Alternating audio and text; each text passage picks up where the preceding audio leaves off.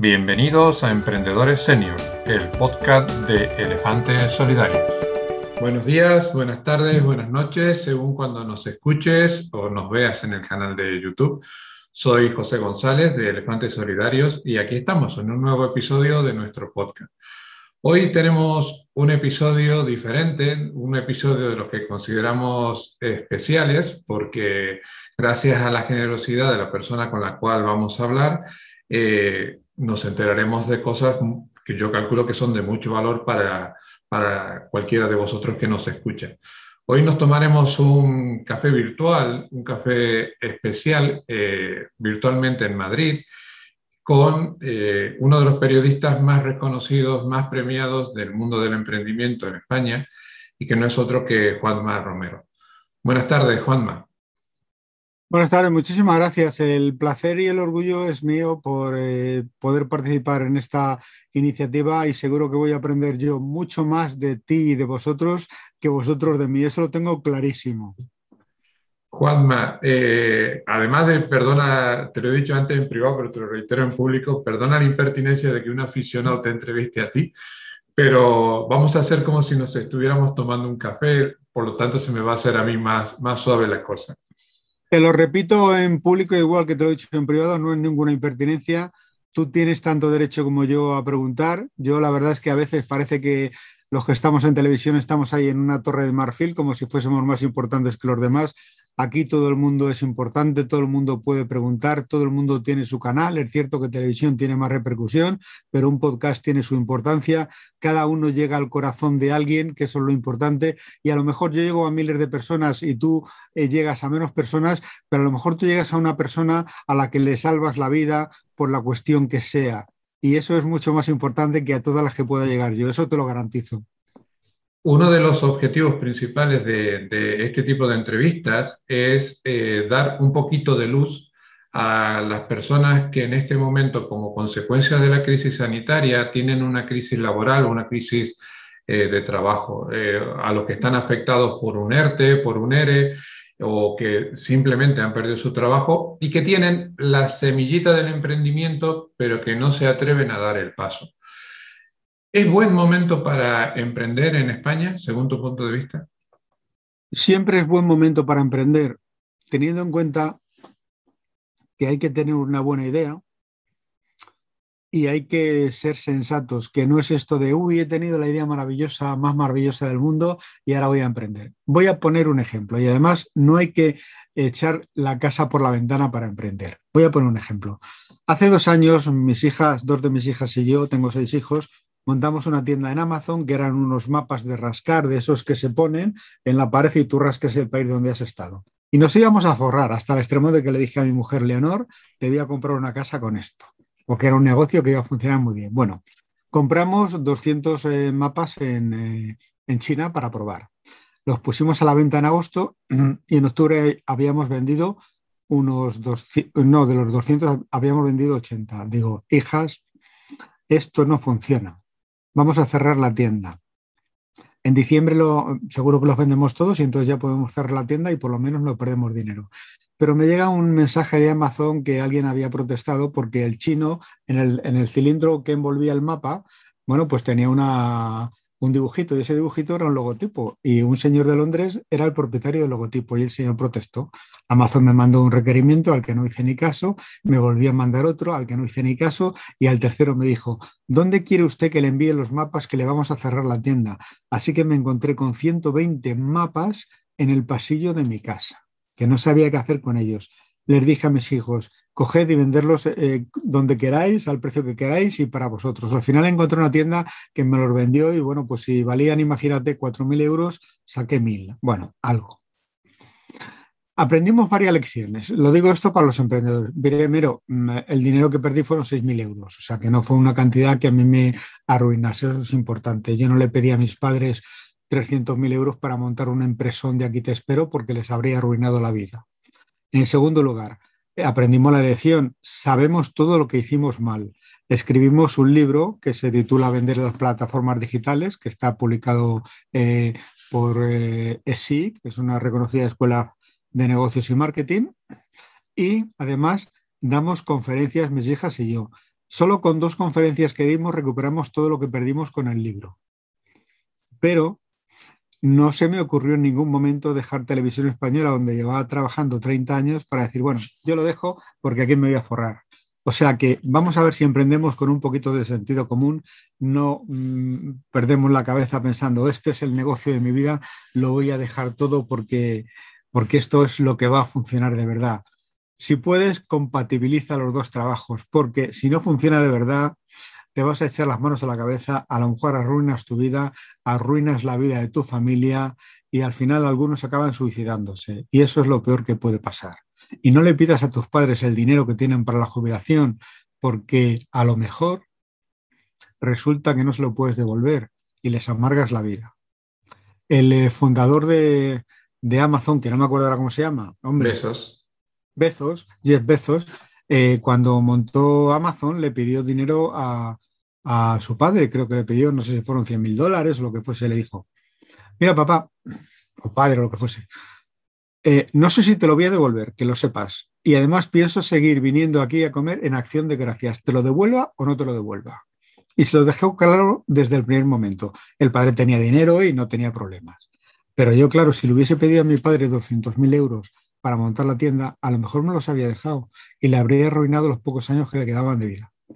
¿Entiendes? O sea que vamos a emprender con sentido común pensando que a lo mejor nos equivocamos y también vamos a ver si pedimos ayuda y tenemos humildad para preguntar, oye, ¿esto puede funcionar? Porque a mí me han llegado algunos casos de pedirme consejo que era para sacarlos a tortas de televisión. Eh, tú has tocado un tema que durante las entrevistas se toca a veces, eh, la gente que, hemos entrevistado, y creo que, es un, tema que tenemos culturalmente tachado, sobre todo los latinos. ¿Por qué nos cuesta tanto hablar de nuestros fracasos cuando por ahí un fracaso empresarial te enseña tanto como el ejemplo que tú has dado? Pues sí, mira, se cuenta que en los años 60 el vicepresidente, eh, un vicepresidente o algo así de IBM metió la pata y, perdió un montón de millones de, dólares. Y entonces presentó la dimisión al, al, presidente o algo así y le dijo que le presentaba la dimisión y le dijo el otro, con el dinero que me ha costado que aprendas el error, ¿te crees que ahora te vas a ir a otro sitio? Tú te quedas aquí que ya sabes cómo hay que hacerlo.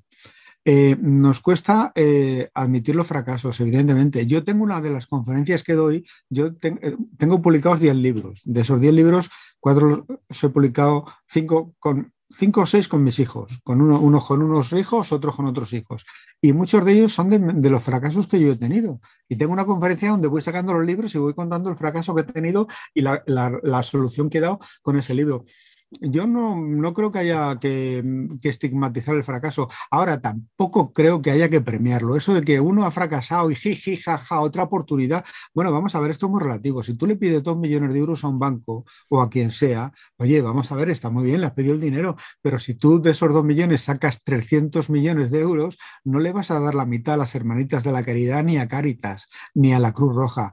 Así que si fracasas, tendrás que hacerte cargo de la responsabilidad. A mí me parece eso lo más sencillo Exacto. Claro, si no todo el mundo aquí pediría dinero a los bancos y los bancos no darían dinero a nadie. Y tendrás que tener un plan de negocio y el banco tendrá que exigirte o quien te preste el dinero que estés cumpliendo unos plazos y unas normas. Em, yo, lo del fracaso, estigmatizarlo, no. Al fracasado, pues al fracasado. Mira, eh, la semana pasada estuve en Andújar viendo eh, un negocio de uno que hace pasteles y snacks para perros, que era su tercer intento. Había fracasado dos veces. No sé si había perdido dinero o no había perdido dinero en los anteriores intentos. Y en este por lo menos le va bien. Bueno, pues, mm, pues es una, ha, tenido su tercera oportunidad. Eh, pero yo no sé si debe dinero del anterior o no. Lo normal es que si lo debe, lo pague. Porque lo has pedido. Lo has pedido para tu negocio, para lucrar o sea, yo soy de esa opinión. Yo sé que esto no es políticamente correcto y que se dice, no, no, hombre, el emprendedor que pierde 100.000 euros hay que perdonárselos porque tal. Yo lo siento, pero no lo veo así. El emprendedor que, que pierde 100.000 euros tendrá que pagarlos porque los ha perdido, porque se los ha jugado. Es mi opinión. ¿eh? En, eso, en eso estoy de acuerdo contigo. Por eso también estoy muy de acuerdo con lo que has dicho al principio, que es otra de las cosas que, que tratamos de, de informar y de concientizar, de que si vas a hacer un emprendimiento, la idea puede ser fantástica, pero muchísimos emprendimientos fracasan por la gestión, por no formarte en la parte de la gestión, porque es una empresa que tendrás que saber cómo administrar los recursos humanos, cómo administrar el dinero, cómo administrar el, préstamo que te dan para no dilapidarlo en dos meses. Eh, eso es una, fuente de, fracaso y, de errores en los emprendedores muy frecuentes. Mira, José, yo pongo, yo pongo siempre un ejemplo que yo prefiero a un tío que me viene con las manos llenas de mierda, de cargar cajas y con una furgoneta de tercera mano, a un emprendedor al que le han dado 30.000 euros y se ha comprado un coche para dar buena imagen, se ha alquilado un loft que le ha costado 2.000 euros, o sea, 6.000 más la, eh, la fianza que hay que dejar y demás, ha pagado el alquiler, ha pagado la luz, el agua, no sé qué, tiene una imagen fenomenal y a los tres meses no ha facturado nada y no tiene para pagar. Ese a mí no me vale. Ese a mí no me vale. Y ese emprendedor se merece que le saquen absolutamente todo y que pague hasta el último céntimo. El otro es el que me vale y en el que yo confío porque se está dejando ahí la sangre para sacar adelante su empresa con una furgoneta de tercera mano, con las manos llenas de porquería y de mierda de cargar cajas, y ese es el que me vale. Los otros, los del postureo, que yo conozco muchos, como te puedes imaginar, esos no me valen absolutamente para nada. Sí, eso, es verdad también. Eh, quiero hacer un poquito un cambio de guion y llevarte al, sector nuestro, el de, los seniors, a partir de los 45 años lo hemos puesto nosotros, porque es la edad que, la legislación marca para las contrataciones. Eh, tú que tienes tanta experiencia de, haber hablado y de, haber entrevistado a emprendedores, eh, los seniors consideramos al emprendimiento en Internet un aliado o un enemigo a la hora de, emprender? El senior le tiene miedo, pero no tiene por qué. Porque si hay que emprender, mm, se emprende. Y si hay que preguntar, se pregunta. Y si tienes que hacer un curso, pues lo haces. Eh, Google da infinidad de cursos, eh, Facebook da infinidad de cursos, o sea que se pueden dar cursos de todo tipo y recibir información.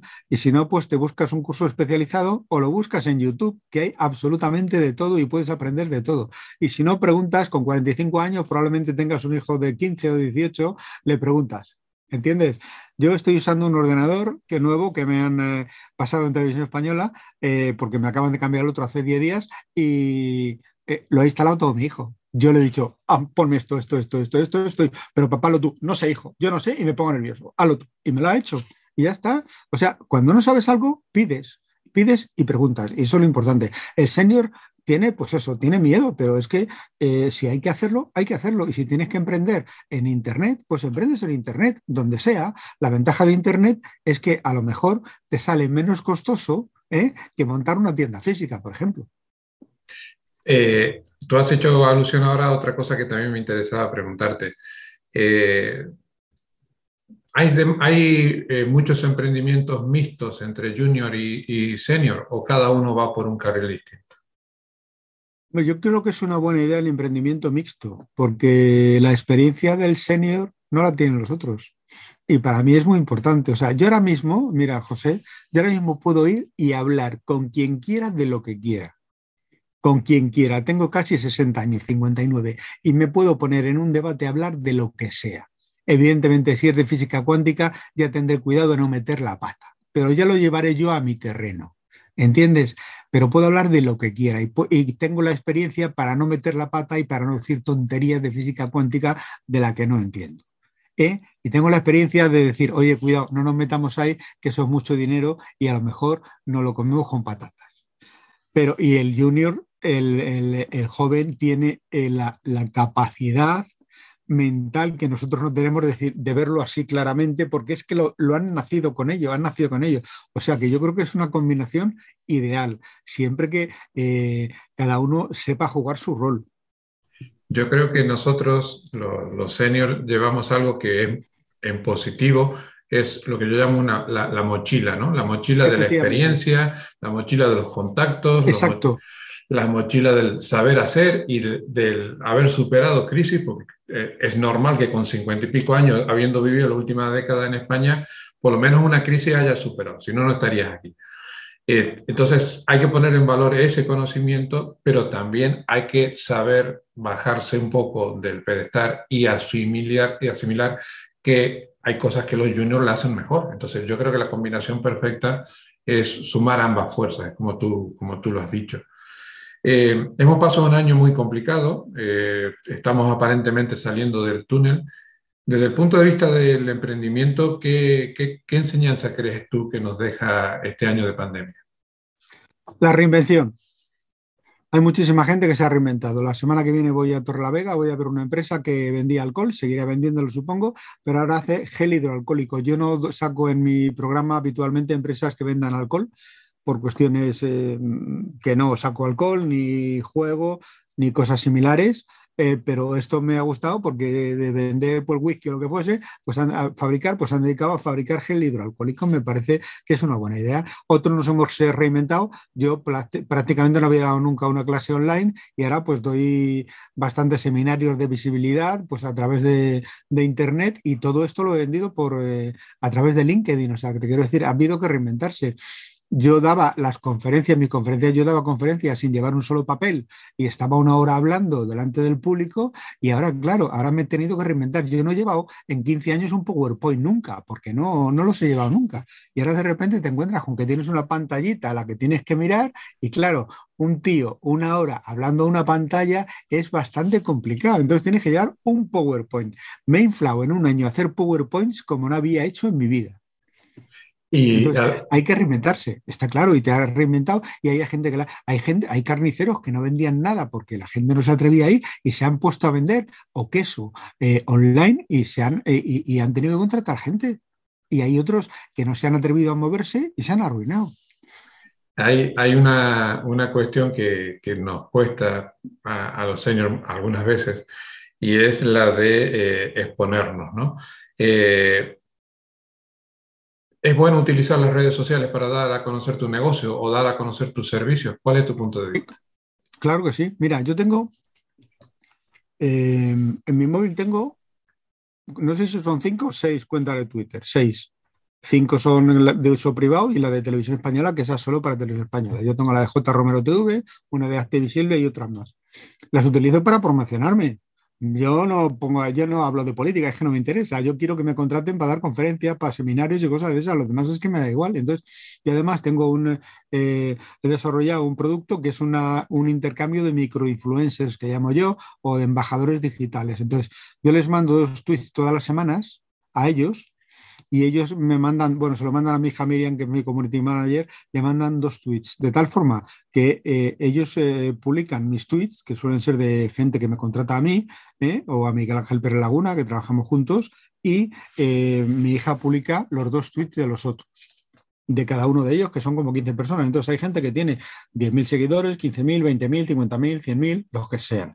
Y entonces eso mueve muchos. Claro, yo cuando anuncio eh, algo, pues se mueve mucho porque puede llegar, ahí, eh, entre todos a lo mejor tienen medio millón de seguidores o más, que no llega a todos porque ya sabemos que el timeline dura lo que dura. Pero bueno, llega. Y eso es importante. Las redes sociales, yo lo uso en Twitter. En, Instagram yo nunca le he pillado el truco, lo siento, lo siento, lo siento de verdad y siempre lo digo, no le pillo el punto a Instagram, lo lleva mi hija, ¿eh? y si no mi otra hija. Eh, TweetDeck eh, digo, perdón, eh, TikTok, soy de TikTok, me apunté a TikTok, pero vamos, que para ver vídeos, que es que no sé manejarlo tampoco. Cuando era, hice la campaña de presidencia de radio y televisión, mi hija me ponía los vídeos. Twitch, también me he apuntado, pero por tenerlo. Eh, Clubhouse, también, pero por tenerlo, o sea, que es que no, por decir, lo tengo aquí en el móvil, pero nada más. Pero bueno, que las redes sociales te pueden ayudar y ahí Twitch este, por ejemplo, funciona muy bien y, a los que se han, empezado pronto y les está moviendo le da dinero. Y yo, por ejemplo, te puedo decir que en eh, qué red social era. En TikTok conozco a una influencer que tiene 100.000 seguidores y una empresa, las empresas le dan por poner un comentario 600 euros por un comentario. 600 euros. Tú fíjate, con que pongas eh, dos a la semana, 1.200 euros al mes, 2.400, 5.000 euros. Te, no está nada mal. Te has un sueldo. Pero vamos, eso, que que tener eh, seguidores. Eso es la verdad que está, está muy bien. Que, que, esto de los youtubers que salen ahí y parece que llegan y besan el santo, no, no, se lo ocurran como unos desgraciados. Y no, eso, eh, eso, está claro, te doy, de eso puedo dar fe yo, que nosotros publicamos dos episodios por semana y parece algo muy sencillo, pero lleva su tiempo, ¿eh? lleva, lleva su, su, curro. hemos hablado siempre del, emprendedor, del emprendimiento, pero el ecosistema emprendedor español, eh, en el caso de gente que ya lleva un, recorrido, eh, aprecia el conocimiento de los seniors para, para asimilarlo a su empresa, aprecia contratar a una persona de 45, 50 años. Si tienen menos de 35, no generalmente, porque piensan que ellos han levantado su empresa y que va a venir un viejo aquí a contarme. Craso error, porque ese viejo que dicen ellos es una persona con experiencia que puede saber mucho. Yo no sé si has visto la película del becario. Sí.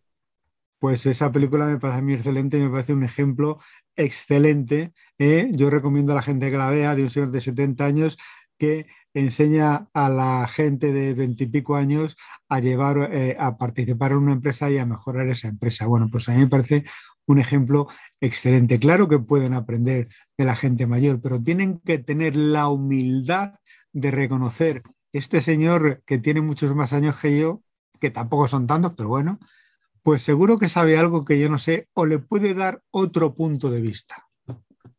Y Yendo al otro extremo, ¿están los inversores que invierten en, emprendimientos en España abiertos a invertir en emprendimientos de senior que ya sabemos que tienen tasa de éxito superior a la de los chavales? Hombre, yo creo que sí, el inversor tiene una sola obligación, una sola obligación. esto lo digo a lo bruto, sacar los ojos al emprendedor. Esa es su obligación. Entonces, llegar, meter dinero, ganar y sacarlo. Entonces, si ven que el negocio es bueno, van a entrar. Si no, no. Me da igual que tengas 18 años que 40. Ya se encargarán ellos de controlar que no te salgas tú del, plan previsto para que no pierdan su dinero. Pero aún así muchas veces pierden. Pero yo creo que sí que están abiertos a cualquier cosa que les dé dinero, que para eso están. Y ya para, finalizar, porque nos estamos quedando sin tiempo, eh, Tú tienes un programa en televisión, colaboras con programas de radio, eh, estás muy activo en, LinkedIn y en tus redes sociales, lo acabas de decir. Eh, pero si tuvieras enfrente taza de café de por medio a, una persona que tiene la intención de emprender, pero no se atreve a dar el paso porque ya tiene su edad, porque ha estado 30 años en una compañía y no sabe hacer otra cosa, ¿qué le dirías? Primero que se lo piense muy mucho, o sea, que no esto no es llegar y tirarse a la piscina, eso por supuesto. Y luego que pida consejo, que lo hable con su pareja, si tiene hijos con sus hijos, con sus amigos, que vea muy bien cómo lo hace. Yo cuando monté la tienda de Amazon, lo hablé con mi mejor amigo y mi mejor amigo me dijo que de montar una tienda, una sociedad, nada, que se hacía a través de él, que tiene una empresa, eh, porque si no me habría arruinado. Y se hizo así. Entonces eh, hablas con la gente, preguntas, ah, ves cómo se puede hacer, etcétera, etcétera. Y si tú ves, lo ves claro, te lanzas. Pero si tienes 63 años y estás a punto de jubilarte, pues a lo mejor te interesa compatibilizar las dos cosas o pedir la jubilación anticipada y compatibilizar lo que también se puede hacer. Yo lo de emprender, yo nunca recomiendo emprender porque sí, hay que pensárselo muy mucho, ver mucho las opciones, ver las ventajas, pero mucho más los inconvenientes. Hacer la lista de ventajas e inconvenientes y luego abajo ver el resultado. ¿Qué tiene más? Ventajas, tiene más inconvenientes. Y sobre todo, para mí lo más importante, para mí lo más importante no es el trabajo ni el emprendimiento, es la vida familiar, mi familia. Mira, yo te voy a contar mis prioridades en la vida para que veas en qué punto pongo yo el emprendimiento. Para mí lo primero es mi mujer, luego son mis hijos, luego mi madre, luego mi familia y mis amigos, luego la gente en general, luego Dios y luego mi trabajo. Te lo digo porque, mm, claro, yo estoy viéndolo, yo estoy hablándote desde este punto de vista. Para otro que lo principal que para él es su empresa, mira, este tío está tonto, este tonto no se entera. Pero claro, este es mi punto de vista, cada uno tiene el suyo, lógicamente. los años nos enseñan que hay que darle la prioridad a las cosas que lo tienen, porque los trabajos pasan, la familia queda, los niños crecen muy rápido y los padres a veces se van muy rápido y cuando te quieres dar cuenta eh, te has equivocado, que, esto, e, e, este tren va muy rápido. Eh, Juanma, eh, te agradezco muchísimo este ratito que has compartido con nosotros. Sé que no estás pasando por tus mejores días a nivel de ánimo, pero eh, que sepas que enseñas mucho a la gente que te escucha, que la experiencia que tú tienes a la hora de compartirla se nota. hoy, entre líneas, se deduce que conoces tantos al emprendedor español que muchas veces lo hubiese cogido de la, de la solapa, le hubiese dicho, no pongas en, en riesgo tu patrimonio, piénsatelo otra vez, que te estás equivocando. Y a veces es bueno que te lo digan, que muchas veces se halaga al emprendedor por, por la, porque se ha puesto de moda, porque todos tenemos que ser emprendedor. Mi abuelo era emprendedor sin tener el, el, apellido emprendedor, era, era, tratante de ganado y el hombre se recorría media Andalucía eh, comprando y vendiendo y tal, y, nadie le dijo nunca que era emprendedor. Y lo, era. Mi padre fue emprendedor entrando en una empresa y desarrollando su carrera profesional allí, haciendo emprendedor, emprendimiento interno. Entonces, yo creo que es algo necesario, creo que se tiene que fomentar. Tú llevas muchos años fomentándolo, muchos años dándolo a conocer, pero también hay que ser directo y claro, como has sido tú hoy, y hay que decir, señores, el emprendimiento es algo que implica mucho sacrificio, muchas horas y mucho riesgo, y hay que pensárselo muy bien antes de meterse. Te reitero el agradecimiento, mucho ánimo, y aquí tienes un espacio para cuando tú quieras que eh, nosotros estaremos muy agradecidos de escucharte. Muchísimas gracias, cuando queráis vosotros, ha sido un placer. El placer ha sido nuestro. Hasta luego. Hasta luego. No te vayas todavía. Quiero pedirte un favor si te ha gustado el episodio, te pido que me invites un café. Sí, un café. Este proyecto lo queremos hacer sostenible y para ello necesitamos de nuestros oyentes. Elefantes Solidarios no tiene patrocinadores, por lo tanto queremos hacer sostenible este podcast con las donaciones de nuestros oyentes. En la descripción del episodio encontrarás un enlace a la plataforma Buy Me a Coffee nos podrás hacer una donación equivalente a un café. Eso hará que este proyecto sea sostenible. Mil gracias, te esperamos en el próximo episodio.